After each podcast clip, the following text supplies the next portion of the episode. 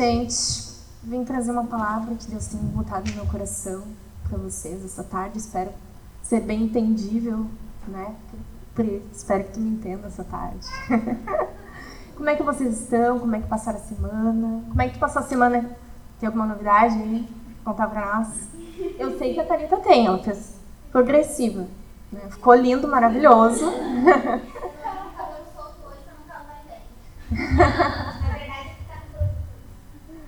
Como é que tá, Suna? Tá tudo bem contigo? Como é que tá essa semana? Semana chuvosa? Nossa, semana foi quente, choveu ontem e hoje, né? E tá calor aqui, né? Eu estou com calor.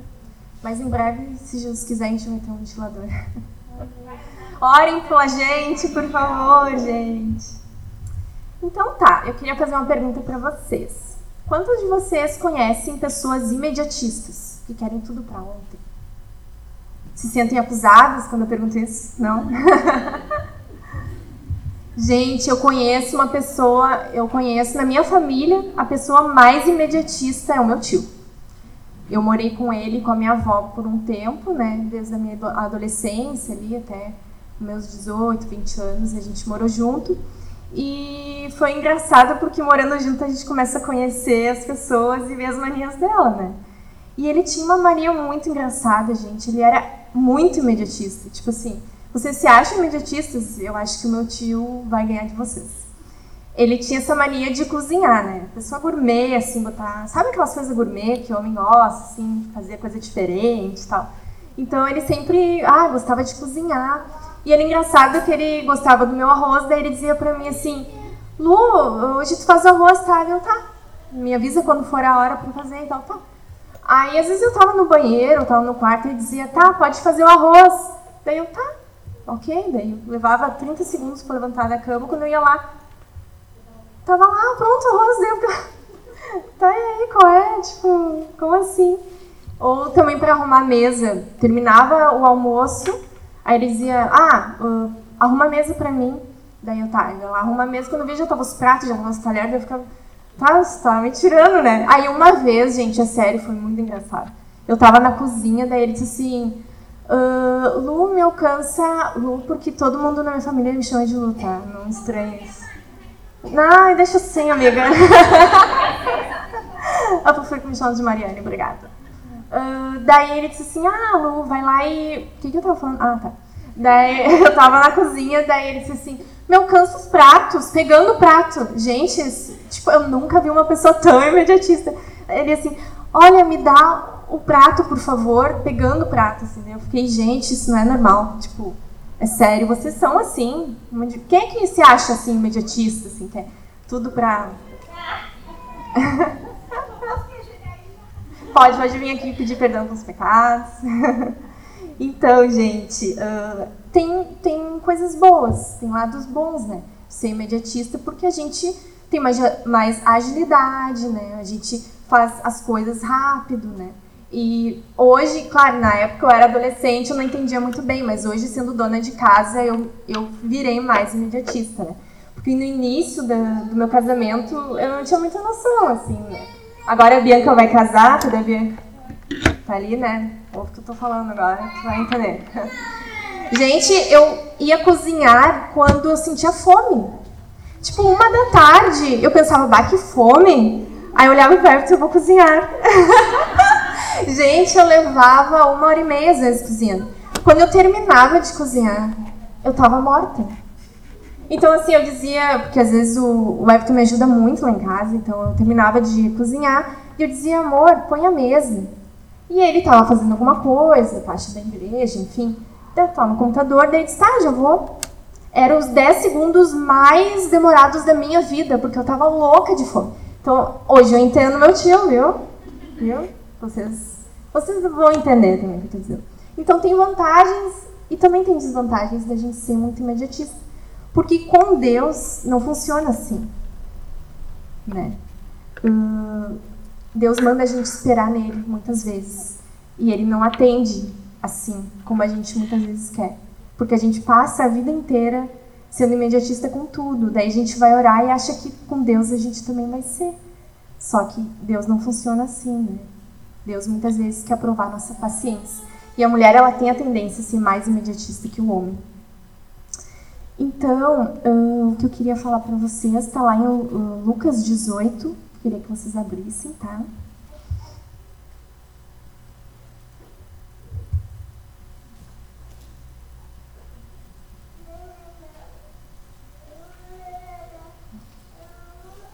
Todas acharam? Alguém achou ainda? A Vivi tá. Ainda não achou.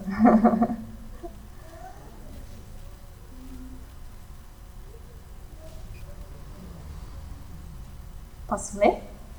Vou ler então. Versículo 1.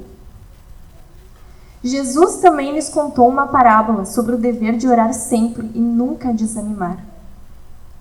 Em uma cidade havia um juiz que não temia Deus nem respeitava os homens.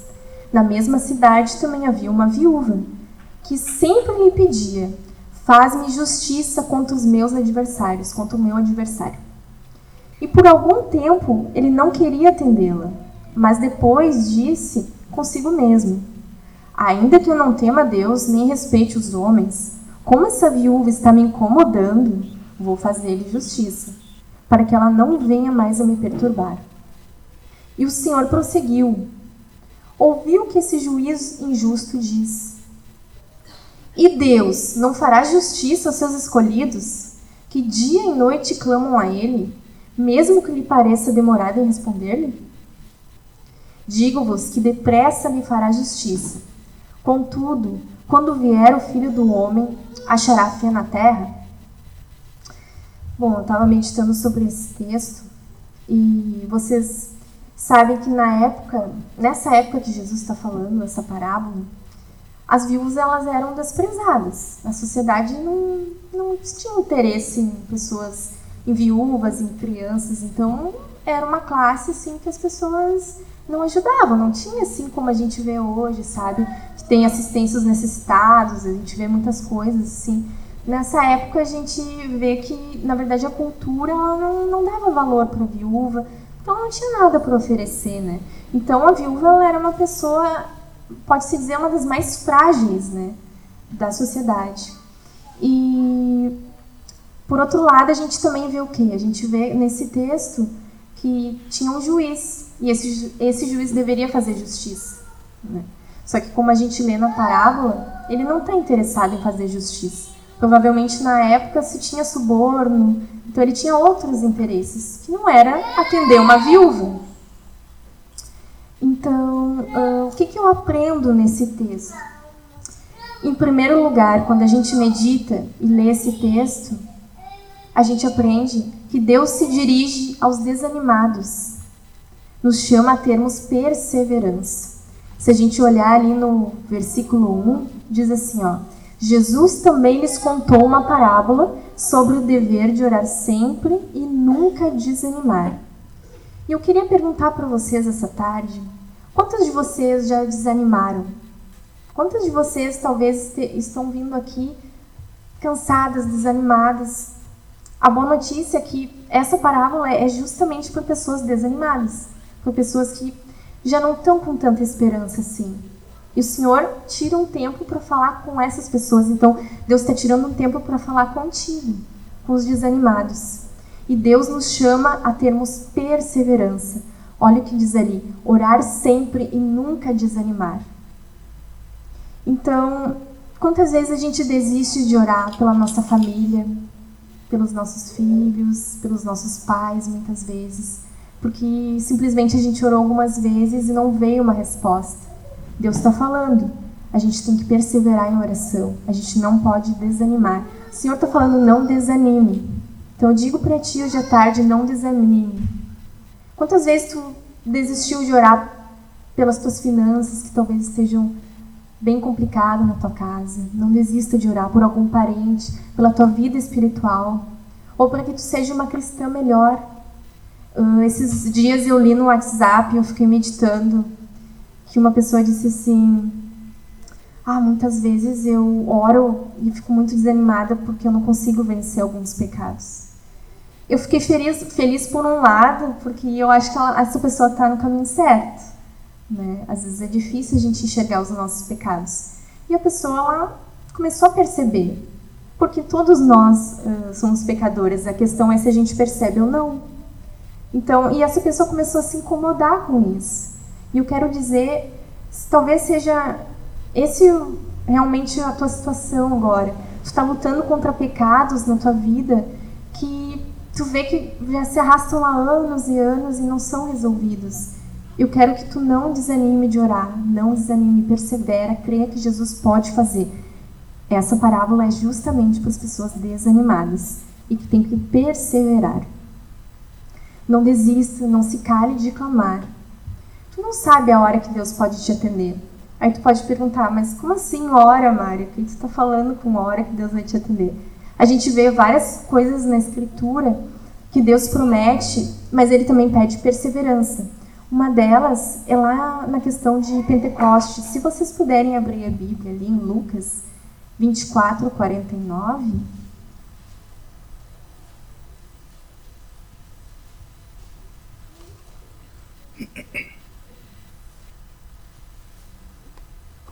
Diz assim: Envio sobre vós a promessa de meu Pai. Ficai na cidade até que do alto sejais revestidos de poder. Bom, vocês que leem a Bíblia sabem que depois aconteceu um fenômeno, né, que nós chamamos ali o Pentecostes, em que os discípulos foram cheios do Espírito Santo e aquilo simplesmente transformou a igreja dali em diante. Só que assim, tu pensa, mas Jesus podia ter feito na hora que eles chegassem na cidade. Só que não foi o que aconteceu. Só que e Jesus avisou que não ia ser isso. Vocês vão ter que permanecer, esperar. E em torno de dez dias, mais ou menos, eles perseverando em oração, em comunhão, Deus ouviu o clamor deles e derramou do seu espírito. Então tem coisas na escritura que a gente vê que levam algum tempo. Não são assim, ó, imediato. Então eu não quero que tu desanime de orar, porque talvez esteja na porta daquilo que tu está quase conseguindo, sabe, em oração, e aí tu desanima. Tu não sabe o teu futuro, tu não sabe quanto tempo Deus vai levar para para realmente ouvir o teu clamor e te atender. Então, qual é o motivo do teu desânimo nessa tarde? Eu quero que tu reflita, que tu pense, que o Espírito Santo fale contigo. Talvez um dos motivos seja a falta de fé. Tu pode pensar assim: ai, mas eu não vou orar por isso porque eu acho que lá no fundo eu não acredito que Deus vai fazer. Eu acho que não tenho fé suficiente. Talvez isso venha teu pensamento. O diabo vai querer que tu pense assim: ah, não ora porque tu não tem fé, tu não vai conseguir. Vamos prestar atenção, gente, deixa a criança. Uh, tu não vai conseguir porque tu não tem fé suficiente. Então não ora. O diabo muitas vezes nos ataca, assim. Só que, uh, e eu já passei por isso, é por isso que eu estou falando, né? Muitas coisas eu falo, não estou inventando, é porque realmente na minha vida já aconteceu. Só que Deus me faz lembrar de uma passagem, eu queria que vocês abrissem ali, em Marcos 9, do 17 ao 27. Hoje a gente vai mexer bastante na Bíblia. Marcos 9, do 17 ao 27.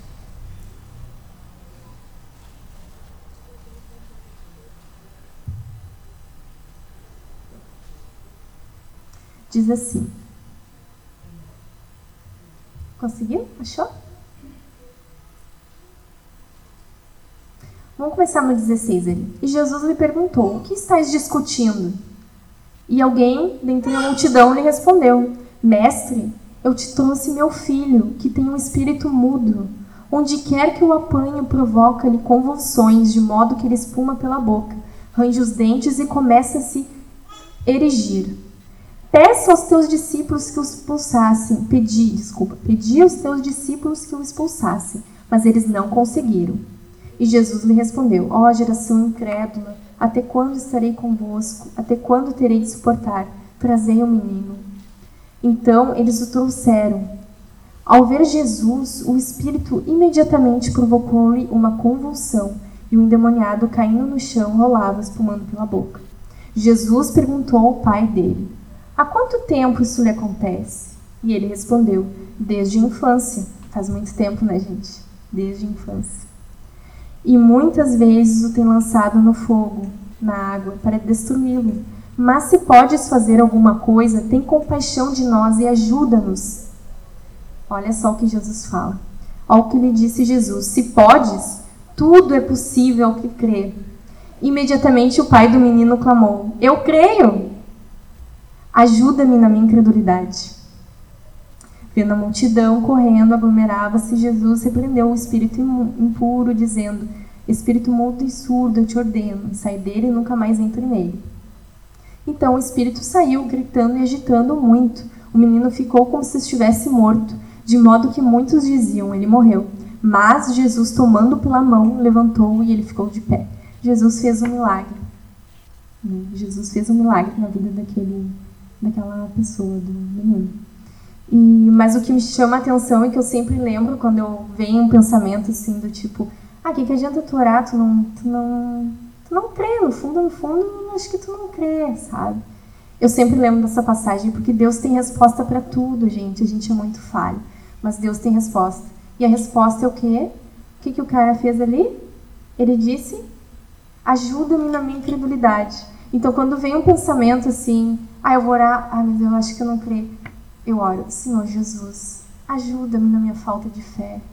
Até esse escape Deus nos deu, gente. Eu imagino assim que na hora ele respondeu que cria e em alguns segundos ele deve ter pensado, ah, mas eu acho que eu não creio tanto assim. Mas ele calmou. Então a resposta da tua falta de fé é essa: clama a Jesus e pede para Ele te dar fé. E olha ali o que aconteceu: aconteceu um milagre, e eu creio nisso. Então, todas as vezes que vem esse pensamento, eu sempre lembro nessa passagem. Mas você pode pensar, ah, mas é tão difícil, é uma situação é muito difícil. Olha o que Jesus disse ali no 23. Tudo é possível ao que crê. Não há nada difícil para o Senhor. Ele criou os céus e a terra, gente. Ele criou tudo que existe, o que, que vai ser difícil para o Senhor? Porque tu está passando muito. Ah, porque a minha família faz tantos anos que isso acontece, é tão difícil mudar. Para Deus nada é impossível, tudo é possível que crê. Eu quero que tu lembre disso sempre. Mas tu pode pensar assim, né? A gente quer calvinista, né, Thalita? Deus predestinou tudo para que orar? pode pensar, ah, mas tipo, não importa o que orar, Deus vai fazer e, e o que for decretado lá é o que ele vai fazer. Às vezes a gente tem essas noias calvinistas, né? Então, eu estava vendo uma pregação hoje mesmo, e acho que era do Nicodemos, é. E ele diz assim: que Deus determinou que a oração fosse um meio eficaz pelo qual ele realiza o seu propósito. Então é justamente isso. Deus, na sua santa sabedoria, determinou que através das nossas orações ele ia agir. Isso é maravilhoso, gente. A gente é participante nisso. Porque Deus quis, não porque ele precisa. A gente é participante. Então, não fique com essas noias, tá? De, ai, mas é que não adianta orar, porque se vai acontecer, vai acontecer. Não, a Bíblia diz que a gente tem que orar. Olha só o que diz em Tiago. Nada tendes porque não pedis. E Deus não é mentiroso, né? A Bíblia diz, ó, nada tens porque não pedis. Então, Deus age por meio da nossa oração. Lá em Mateus diz assim: Peçam e lhes será dado, busquem e encontrarão, batam e a porta lhes será aberta. Pois todo o que pede recebe, o que busca encontra, e aquele que bate a porta será aberta. É uma promessa. E Deus está falando para nós pedirmos. E se a gente não bater na porta, ela não vai abrir. Porque Deus determinou que a nossa oração ele agir através da nossa oração. O que, que mais eu aprendo nesse texto, tá? Segundo ponto, que Deus permite que nós venhamos a ter livre acesso a Ele. Uh, a gente vê no mundo muitos deuses, entre aspas, né? E a gente observando assim coisas em comum nesse sentido é que geralmente a pessoa tem que fazer uma oferenda, ela tem que botar uma cachaçinha lá pro Santos, né? Ali na esquina, umas pipoquinhas ali, uma galinha. Ou comprar amuletos, ou enfim, botar água em cima da. Como é que é? Botar água em cima da TV, né? Já deve, deve ter feito isso, né, Camila? Com certeza tu fez, não? Você tem cara de fazer isso. Ah, mas assim, o mundo ele traz esses conceitos, né, esses deuses entre aspas, porque só há um Deus. Mas o nosso Deus, ele nos mostra que nós temos livre acesso a ele. Porque lá no versículo 1 diz assim, ó: é aqui. Vou abrir o versículo 1, porque eu saí do meu versículo aqui. Lucas 18. Lucas 18, do 1 ao 8, para quem fechou vai voltar. ó, diz assim, ó. Jesus também lhe contou uma parábola sobre o dever de orar sempre e nunca desanimar. O que, que Jesus está falando para gente, a gente não desanimar, a gente orar sempre? O que, que significa isso? Que a gente pode ter sempre comunhão com o Senhor. Então, o nosso Deus, a gente tem comunhão direta com o nosso Deus. A gente não precisa de uh, pipoca e fazer isso e fazer aquilo, porque o nosso Deus ele nos dá livre acesso a Ele. E isso vai combater o nosso desânimo. Eu aprendo isso também. Uh, a gente não tem nada a oferecer. Então, o mundo sempre acha que a gente, por merecimento, vai ter algum acesso a Deus. E talvez tu já possa ter pensado, ai, mas eu não mereço, né? Como é que eu vou ter um acesso a Deus ali? E aí tu tenta fazer coisas para merecer, né? Mas a Bíblia fala que todos nós somos pecadores e nós precisamos de Jesus. E através de Jesus, é pelo merecimento de Jesus, pela obra de Jesus, é que a gente tem acesso ao Senhor. E o que ele pede para nós é comunhão. E lá em Hebreus 4, do 14 ao 16, quem quiser pode abrir comigo. Eu vou deixar marcado Lucas aqui para não confundir a minha vida. Né? Hebreus 4, do 14 ao 16.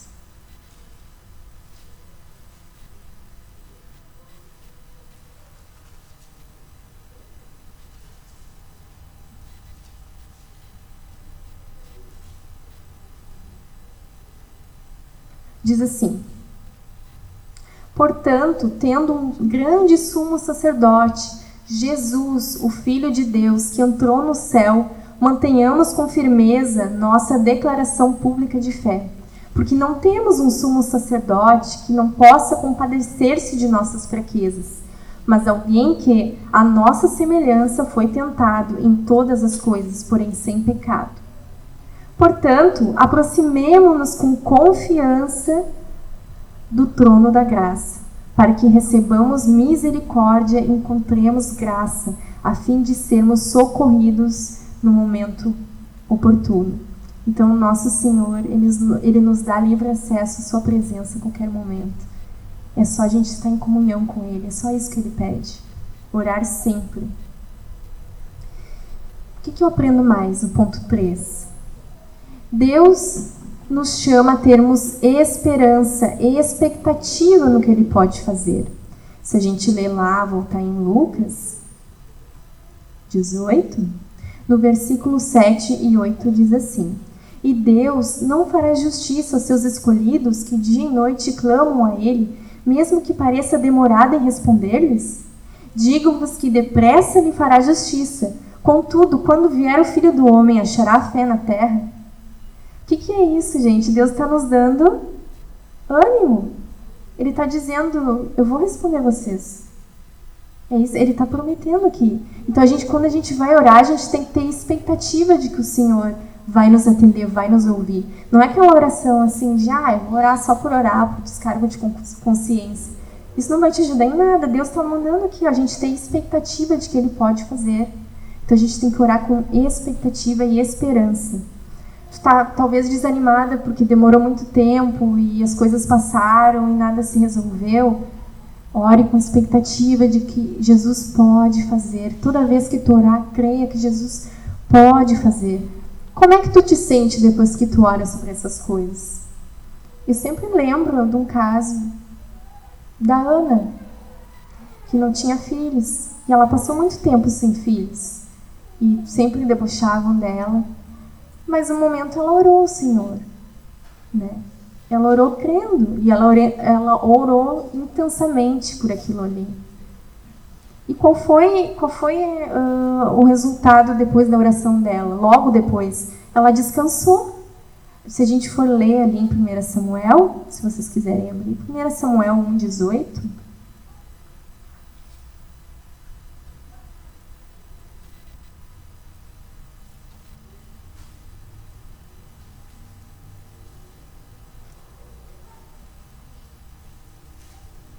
Diz assim: Depois que ela orou, né? Se vocês lerem todo o capítulo 1 ali, eu recomendo que vocês leiam. Então fica a dica aí, ó, essa semana leiam o capítulo 1 de 1 Samuel, tá? E o 2 também, e se quiserem ler mais, melhor ainda. Não sei, agora me baixou um Everton. é a convivência. Diz assim, ó. Depois que ela orou, né, intensamente diante de Deus por um filho, ela disse que a tua serva encontre graça diante de ti. Então a mulher seguiu seu caminho e comeu, e a sua aparência deixou de ser triste. Por que será que ela simplesmente orou e agora ela estava bem? Porque ela orou com expectativa de que Deus ia atender ela, com esperança. Quantas vezes a gente ora e a gente já sai da oração aflita e querendo resolver as coisas assim, ó, da nossa maneira, com aquela ansiedade e com aquela, sabe, sem confiar. É porque tu não está orando com expectativa que Jesus vai te ouvir. Tu tem noção? Talvez tu tenha, esteja pensando agora em tal problema, tá, na tua vida. Tu pensa assim, eu vou orar e Deus vai resolver isso, já vai te dar uma alegria, não vai? É orar com expectativa. É o Senhor quer que a gente ore assim com expectativa de que Ele pode fazer. O Hernandes, ele cita numa pregação muito boa, se vocês quiserem que eu passe depois, é sobre oração. E ele diz assim: Esse é o desafio de Deus para você e para mim. Orar pela tua família nessa expectativa de que Deus vai agir, de que Deus venha ao seu encontro, de que Deus venha ao teu socorro, de que Deus atende o teu clamor, de que Deus vê todas as tuas lágrimas de que Deus vai trazer auxílio a ti na tua necessidade. É um desafio que Deus está nos dando. É a expectativa de que Jacó, que se é a expectativa de Jacó que se agarra ao Senhor e não larga até obter a benção. É a expectativa e a insistência. É o que o Senhor nos ensina. O quarto ponto que eu aprendo, penúltimo, e eu vou voltar lá em Lucas, diz assim: Deus não se submete ao nosso imediatismo, que era o que eu estava falando no início, né? Que a gente vê lá no versículo 7. E Deus não fará justiça aos seus escolhidos que dia e noite clamam a Ele, mesmo que pareça demorado em responder-lhe? Olha o que, que diz ali. Os seus escolhidos que clamam a Ele dia e noite. Então não é assim. Deus não está falando que clamou uma vez. Ele está dizendo dia e noite eles clamam e Deus vai ouvir. Então Deus ele não submete ao imediatismo da gente. Tem vezes que Deus ele responde imediatamente, né? Muitos casos de cura que a gente vê na escritura, que as pessoas chegam ao Senhor e elas são imediatamente curadas, mas tem momentos que Deus quer que a gente persevere em oração. E aí eu quero abrir um parênteses aqui, né? Como eu estava dizendo, as mulheres elas têm essa tendência assim mais, né, uh, imediatistas é que às vezes a gente vai fazer aconselhamento de casais e a gente tem cuidado de vários casais assim no nosso meio e às vezes até nem no nosso meio. Às vezes, tipo, tem uma amiga minha que tá morando onde é que ela mora mesmo? Sabe quem é, né? A espanhola? Colômbia. Thalita sabe quem é. então a gente atende, a gente ajuda, né? E eu noto assim muitas vezes na, quando a gente está fazendo esse aconselhamento, que a esposa vem, né, com aquela dor, aquela intensidade, diz: ai, meu marido é isso, meu marido é aquilo, meu marido é aquele outro, porque ele não muda, porque ele não sei o quê, e reclama, reclama, reclama. Tem que se abrir mesmo, tem que falar, porque realmente às vezes é, tem casos assim, né, de que o marido ele precisa de um sacolejo, né, e, quem, e os homens fazem isso muito bem aqui na igreja, os líderes, né, a gente tem a Cavalo Branco, do Jackson, que é uma benção, pega pesado. Então, incentivo vocês, casadas, uh, digam para os seus maridos virem no cavalo branco, hein? Porque a coisa é punk. Natalita, a coisa é aqui, ó. É forte. E aí, aí uh, os, uh, a gente está aconselhando, daí tá, a gente conversa com a esposa e tudo, daí eu não, né? Os homens dão uma chegada no marido, uma pressionada, né? Os cavalos brancos, cavalos brancos na vida dele, e aí uh, tu nota humildade muitas vezes da parte dos homens em reconhecer o erro. Daí tá, tu chega na irmã e diz, e aí irmã, como é que tá? Meu marido, não sei o que, porque não sei o que. Tá, ok. A gente dá mais uma chegada, eu não, os homens dão mais uma chegada lá. E, só que tu nota, sim, é sério, tu nota que passa semanas, meses e até anos e tu vê sempre a mesma queixa, sabe? Pessimismo, reclamação. Aí uma hora parece que cai a ficha e tu pergunta, irmã, ele não mudou em nada? É sério que todo esse tempo pressionando ali os cavalos brancos da vida, na vida dele e ele não mudou nada? Não, ele mudou, né? Ele não faz, não põe mais a toalha em cima da cama molhada, ele seca ali onde ele suja e tal, no, no banho. Tá, minha irmã, e tu, tu incentivou ele? Tu incentivou ele? Não, é obrigação dele, né? Agora são outros problemas. Pois é, né? Tipo, e assim a gente vai vivendo a vida. A gente quer ser imediatista com os outros e a gente não, não olha para nós nunca, sabe? É sempre a outra pessoa. Aí tu vê, não, realmente ele, ele mudou, só que nunca tá bom, entendeu? A mulher, ela tem a tendência a reclamar. E, e nunca tá bom, aí tu fica, ah, melhorou um lado. Daí tá, tem, agora tem outra coisa. Calma, minha irmã, tenha paciência. Deus não te trata com imediatismo. Imagina se Deus nos tratasse com imediatismo, tá? Ó, a partir, ó, vamos supor, Deus vai dizer para ti, ó, terça-feira, Bones, se tu não mudar as tuas intenções no coração, os teus pecados, aquilo que a tua fofoca, a tua, o teu ciúme, o teu não sei o quê, já era, inferno pra ti. Acabou? Bones não tem. Imagina se Deus nos tratasse assim, por que, que a gente trata os outros assim? A gente não olha, a gente não olha com misericórdia às vezes para a pessoa, a gente só quer cobrar, cobrar, cobrar e nunca incentiva o esposo, os filhos, nada, porque sempre tem uma coisa ruim, não tem nada bom. Eu quero dizer para ti, incentive teu esposo a melhorar, elogie ele quando tu vê uma mudança, mesmo que seja pequena. Elogie as pequenas mudanças, as grandes mudanças não vão acontecer quando tu não, tu não tá nem aí para as pequenas sabe? Então, eu te incentivo essa tarde a ser grata a Jesus pela obra que Deus tem feito na vida do teu marido, né? Porque Deus, ele não age é, com imediatismo, como a gente está falando aqui. E até lá em Salmos 40, Salmo 40, do 1 ao 4,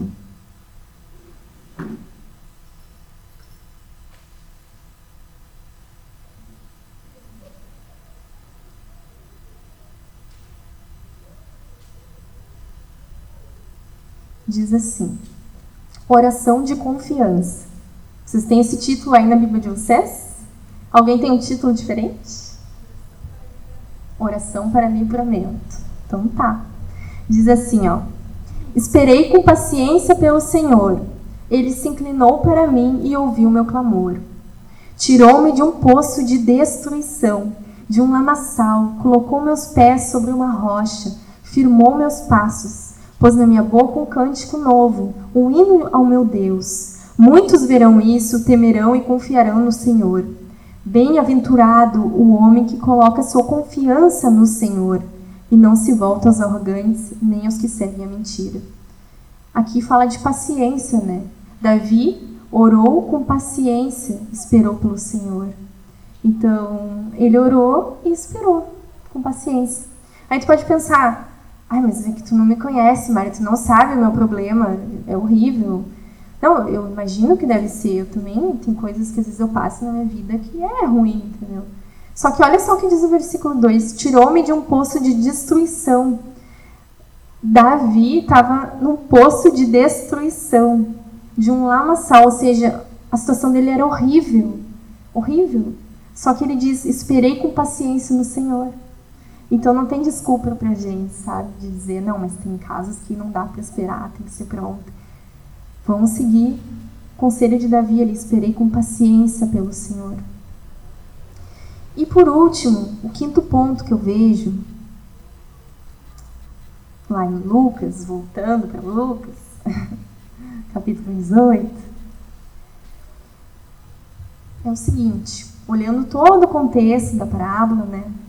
A gente vê que nós estamos em infinita vantagem em relação à viúva. Como assim? O Matthew Henry, ou Matthew Henry, ou Matthew Henry, não sei, o Jackson fala Matthew Henry, eu acho. Como é que é? Matheus Henrique, é melhor, né? Brasileiro. Mateus Henrique. Isso deve estar tá doendo no ouvido de vocês, né? Para mim tá horrível. Mas ele fala assim que tem várias parábolas uh, na Bíblia que comparam os personagens como se fizesse uma comparação, assim, né?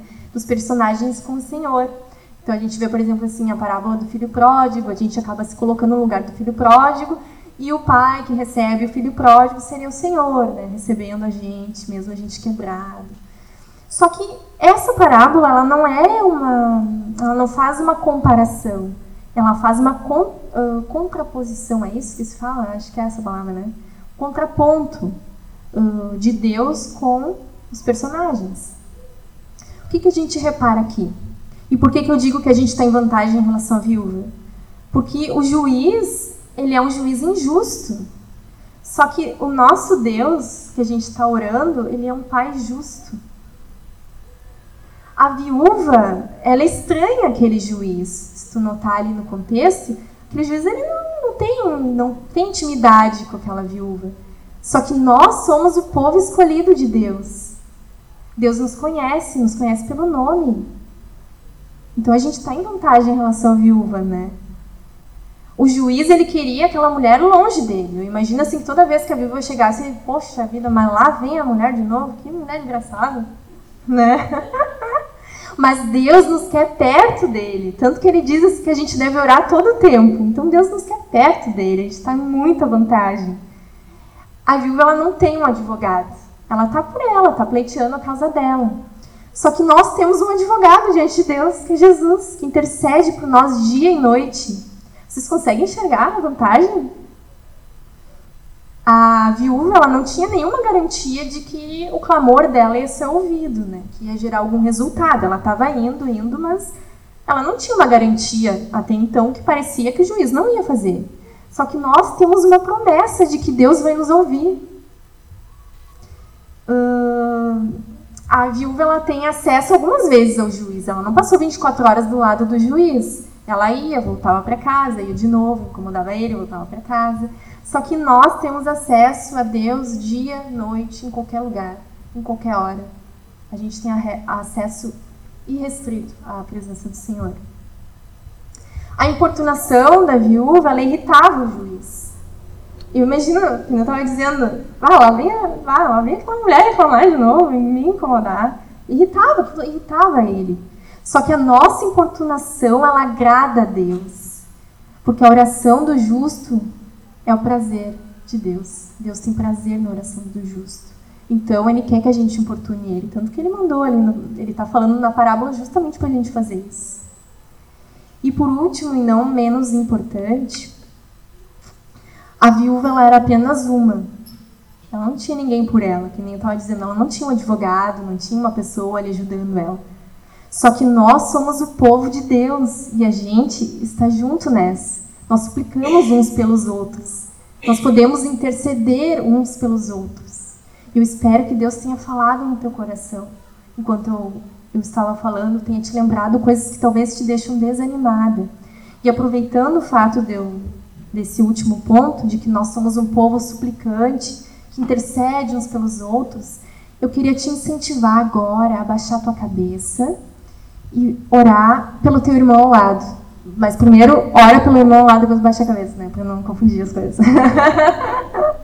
eu queria que vocês orassem em duplas, em trios. Vamos orar uns pelos outros, vamos botar em prática, né? Porque não adianta a gente falar, falar de oração, daí, ok, gente, vamos embora. Não, eu queria tirar um momentinho, nem que seja cinco minutos de oração. Tu lembrou de coisas, com certeza, que tem te desanimado, que tem te afligido. E agora é uma oportunidade de estar com teu irmão diante do Senhor, lembrando de tudo que eu falei, pedindo para o teu irmão interceder e orar por ti junto ao trono do Pai. Tá? Então vamos orar aqui. Podemos orar então já.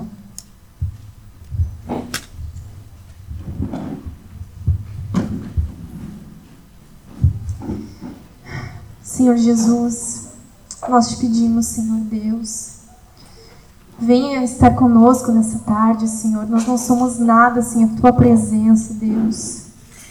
Tu colocaste essa palavra no meu coração, Senhor.